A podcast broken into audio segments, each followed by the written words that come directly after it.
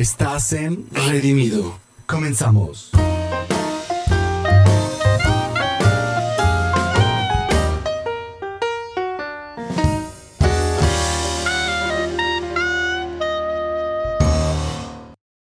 Buen día a todos los que nos escuchan. Bienvenidos sea nuevamente a un capítulo más de su canal Redimido. Gracias por escucharnos y estar al pendiente siempre. Bendecido seas tú que nos escuchas desde tu casa, desde tu coche, desde tu hogar o en el gimnasio, ¿por qué no? Gracias en verdad. Y dando también gracias a Dios nuestro Padre porque a Él es toda la gloria y honra. Y Él es el motivo de este canal, que el único fin es llevar la palabra a más lugares y más personas. Gracias Padre por crear este espacio para publicar tu palabra. Y pues bueno, entrando de lleno a lo que veremos el día de hoy. En este episodio quiero hablar de algo por el que pasamos todos, tanto creyentes como no si eres mexicano, morenito, güerito, gordito, flaquito. Todos, todos sin excepción pasamos por las pruebas. Ah, esas pruebas que a veces nos hacen tambalear, que nos hacen tropezar, que nos hacen dudar de nuestra fe tal vez. Pruebas que llegan a nuestra vida exactamente para eso, para ser probados en nuestras acciones, en nuestros pensamientos, para ver cómo andamos en ciertos aspectos en nuestra vida. Todos, como dijimos, pasamos por pruebas, esas situaciones que llegan de pronto a nuestra vida, situaciones que normalmente no esperábamos. Estábamos de repente bien metidos en nuestras vidas, en el trabajo, con los hijos o en la escuela, y de repente pasa algo, algo que sacude nuestro ser, y es ahí cuando la prueba comienza. Mira, como dijimos, todos pasamos por pruebas, los únicos que no pasan por pruebas son los que están en el cementerio, ¿verdad? A ellos ya no les importa si de repente no hay para pagar la colegiatura tal vez, o que chocó fulanito, que subió, que subió, que subió la gasolina una y otra vez, que si la selección mexicana perdió, bueno, esas siempre pierden, ¿no? Es decir, ellos ya no pasan por pruebas, son los únicos. Pero mientras tú y yo estemos en este mundo, tendremos pruebas. Y es que así es la cosa aquí. Todo el tiempo estamos lidiando con situaciones que no podemos controlar, que no está en nuestras manos solucionarla. Y es ahí cuando nos sentimos frustrados, enojados, refunfuñando todo el tiempo. ¿Por qué? Porque muchas veces pensamos o nos hacemos a la idea de que todo funcionaría mejor si las cosas salieran como uno piensa, como uno desea. Pero cuando no salen así, es cuando es puesta a prueba nuestra paciencia, nuestro gozo, nuestra esperanza nuestra confianza en Dios. Y nos frustramos como ya mencionamos. Entonces, ¿por qué le puse a este capítulo este título? Benditas pruebas. No es lo primero que se nos viene a la mente cuando llegan, ¿verdad? Al contrario, muchas veces salen de nuestra boca, cosas de las cuales después nos arrepentimos. Pero vamos a ver poco a poco en este capítulo ese proceso que al final entenderemos por qué son benditas estas pruebas. Vamos a empezar primero con algo muy importante y debemos tomar en cuenta siempre. Una cosa son las tentaciones y otra cosa muy diferente son las pruebas. Las tentaciones no vienen de Dios, es decir, las tentaciones que llegan a nuestra vida son situaciones, acciones o pensamientos que el enemigo sabe que somos propensos a caer en ellas, una, dos, tres, cuatro veces, cuando somos seducidos por nuestros propios deseos. ¿Para qué?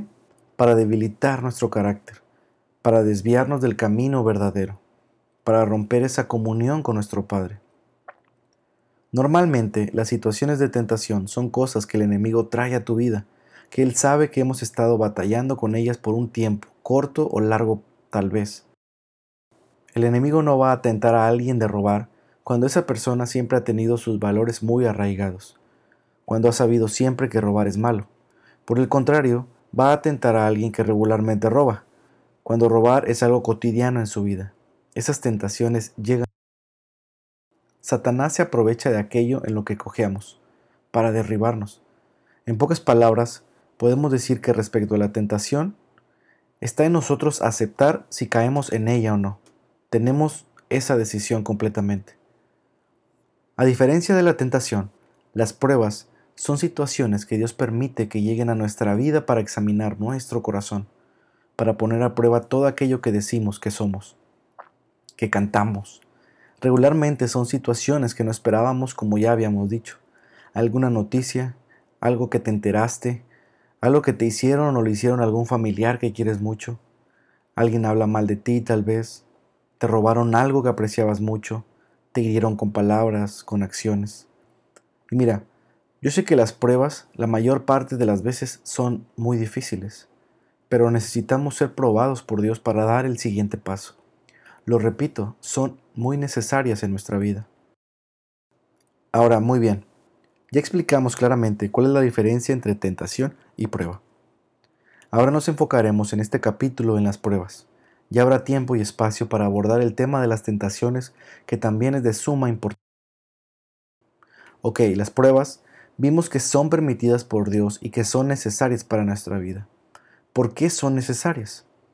Si me acompañan a Primera de Pedro capítulo 1, versículos 6 y 7 dice, Así que alégrense de verdad, les espera una alegría inmensa, aunque tienen que soportar por muchas pruebas por un tiempo breve. Estas pruebas demostrarán que su fe es auténtica. Está siendo probada de la misma manera que el fuego prueba y purifica el oro, aunque la fe de ustedes es mucho más preciosa que el mismo oro. Entonces su fe, al permanecer firme en tantas pruebas, les traerá mucha alabanza, gloria y honra en el día que Jesucristo se ha revelado a todo el mundo. Aquí dice que así como el oro es probado, también necesitamos ser probados y pasados por el fuego también. Algo que me parece muy curioso es que muchos cristianos, no todos, aclaro, pero sí la mayoría, nos vemos envueltos en situaciones donde, por ejemplo, vamos a la iglesia los domingos, nos congregamos normalmente, llegamos y cantamos esas alabanzas muy bonitas y hermosas que llegan a lo más profundo de nosotros. Cantamos, yo te amo Dios, mi vida te entrego a ti, yo soy tuyo, soy tu hijo.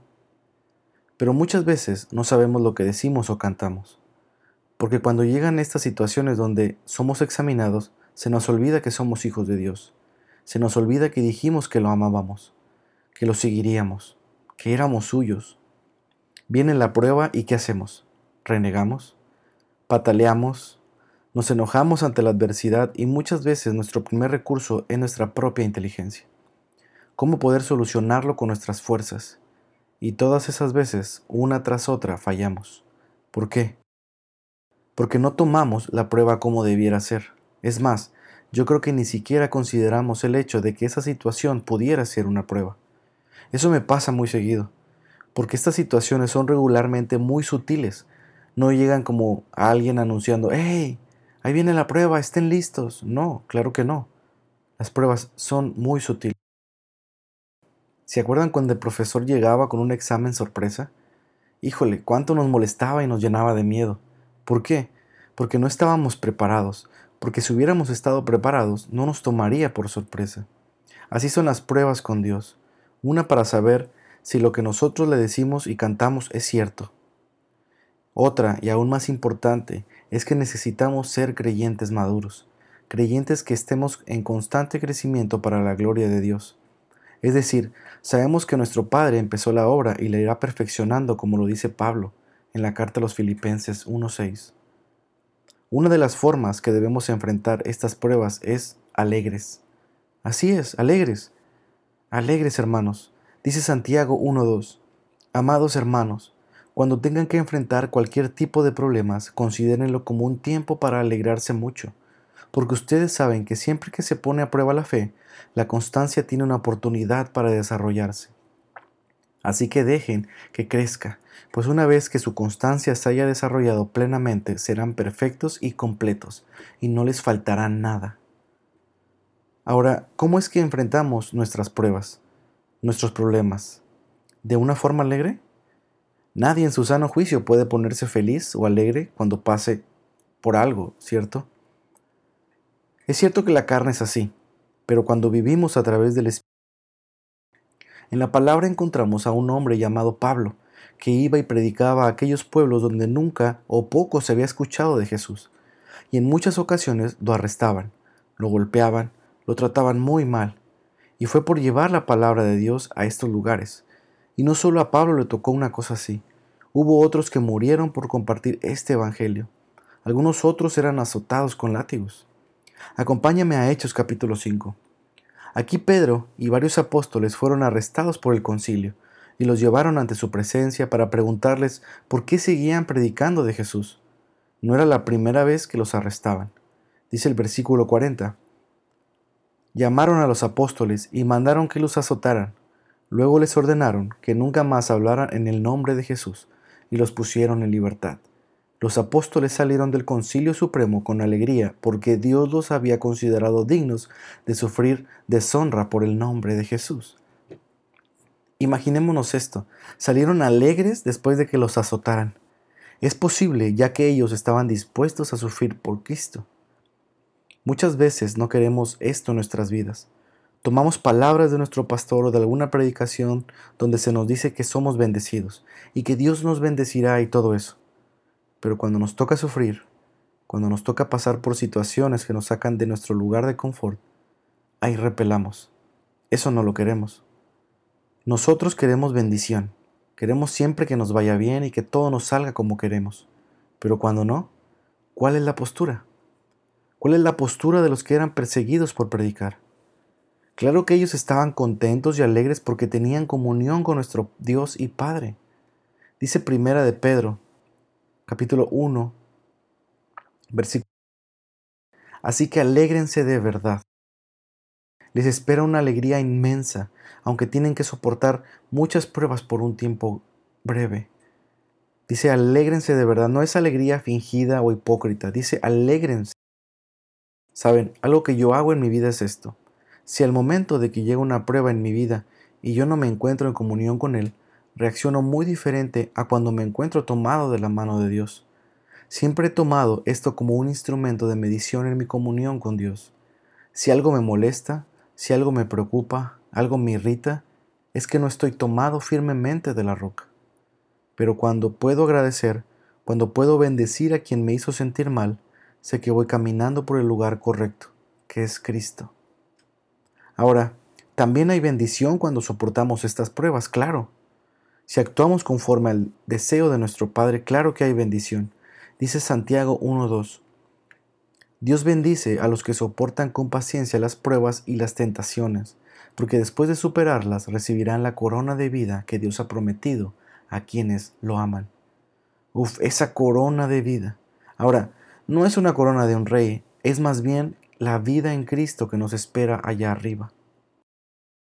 Si nos damos cuenta, este es algo demasiado valioso para nuestras vidas, el poder compartir la eternidad con nuestro Padre, Creador y Salvador. Claro que se sufre, claro que a veces duele, pero hermano, la recompensa es mucho más grande que cualquier sufrimiento que podamos padecer aquí en la tierra. Jesús lo sabía, él sabía que habría una recompensa, así que debemos de fijar nuestra mirada en aquel que lo puede todo, no importa la situación que estés pasando, con Dios todo es posible. Acompáñame ahora a Hebreos 12.2. La nueva traducción viviente dice, Esto lo hacemos al fijar la mirada en Jesús, el campeón que inicia y perfecciona nuestra fe.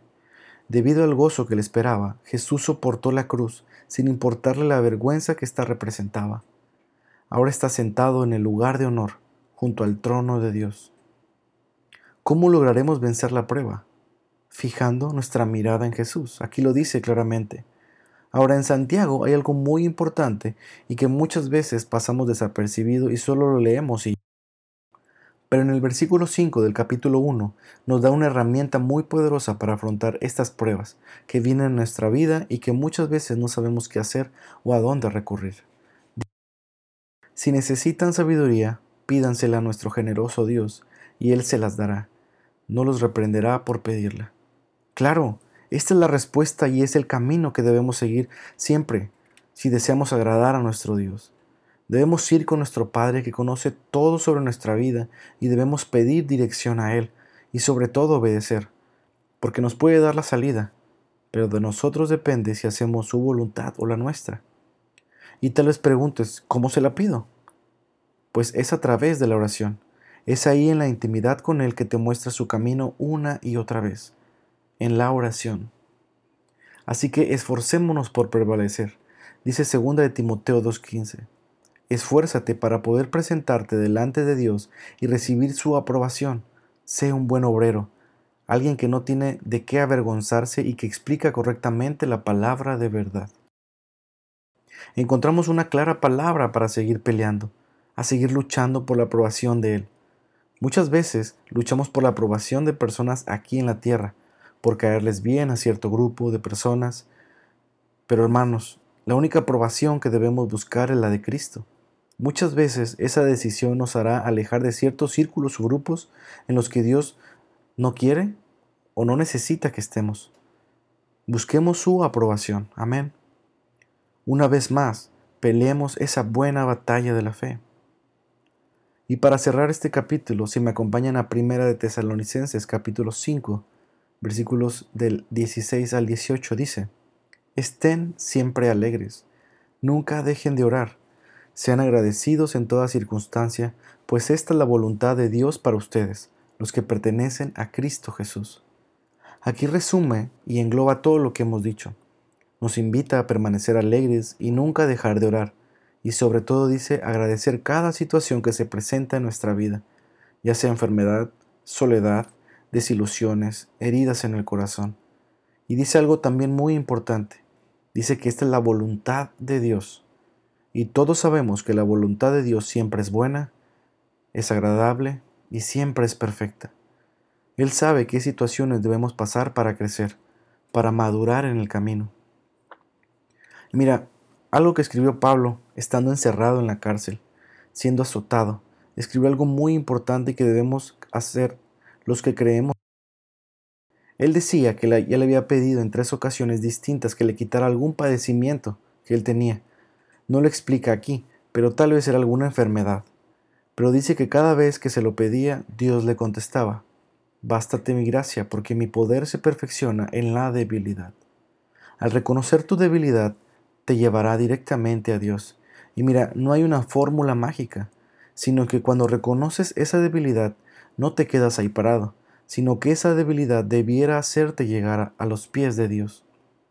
Así que aprovecha esa oportunidad que Dios te da en las pruebas para tomarte aún más de Él, de su mano, para afirmarte en la fe y pelear dignamente esa batalla, creyéndole a Él y confiando en Él. Y mira, sabemos claramente que al final de todo, Dios mismo nos bendice y nos hace crecer. Dice el apóstol Pablo en Romanos 8:28, y sabemos que Dios hace que todas las cosas cooperen para el bien de quienes lo aman y los que son llamados según el propósito que Él tiene para ellos. Dice la versión Reina Valera, todas las cosas les ayudan a bien, todas, buenas y malas, regulares o no tan regulares, todas, todas ayudan a bien. Amén. Si pasas por una prueba, anímate, alégrate, busca a Dios en medio de esa situación, métete con Él en oración, pídele sabiduría de lo alto, y sé que Él te guiará por esas sendas de justicia en todo momento y te sustentará. Yo lo sé, lo ha hecho conmigo, con mi familia una y otra vez. Sé que lo hará contigo y con tu familia también. Amén. Muchas gracias por escuchar este mensaje. Te reitero la invitación a seguir compartiéndolo y que sea de edificación para quien llegue a escucharlo. Yo te bendigo en el nombre del Señor y ánimo. Sé que Dios tiene preparadas grandes cosas para quienes lo buscan de día y de noche. Nos vemos el próximo miércoles. Bendiciones.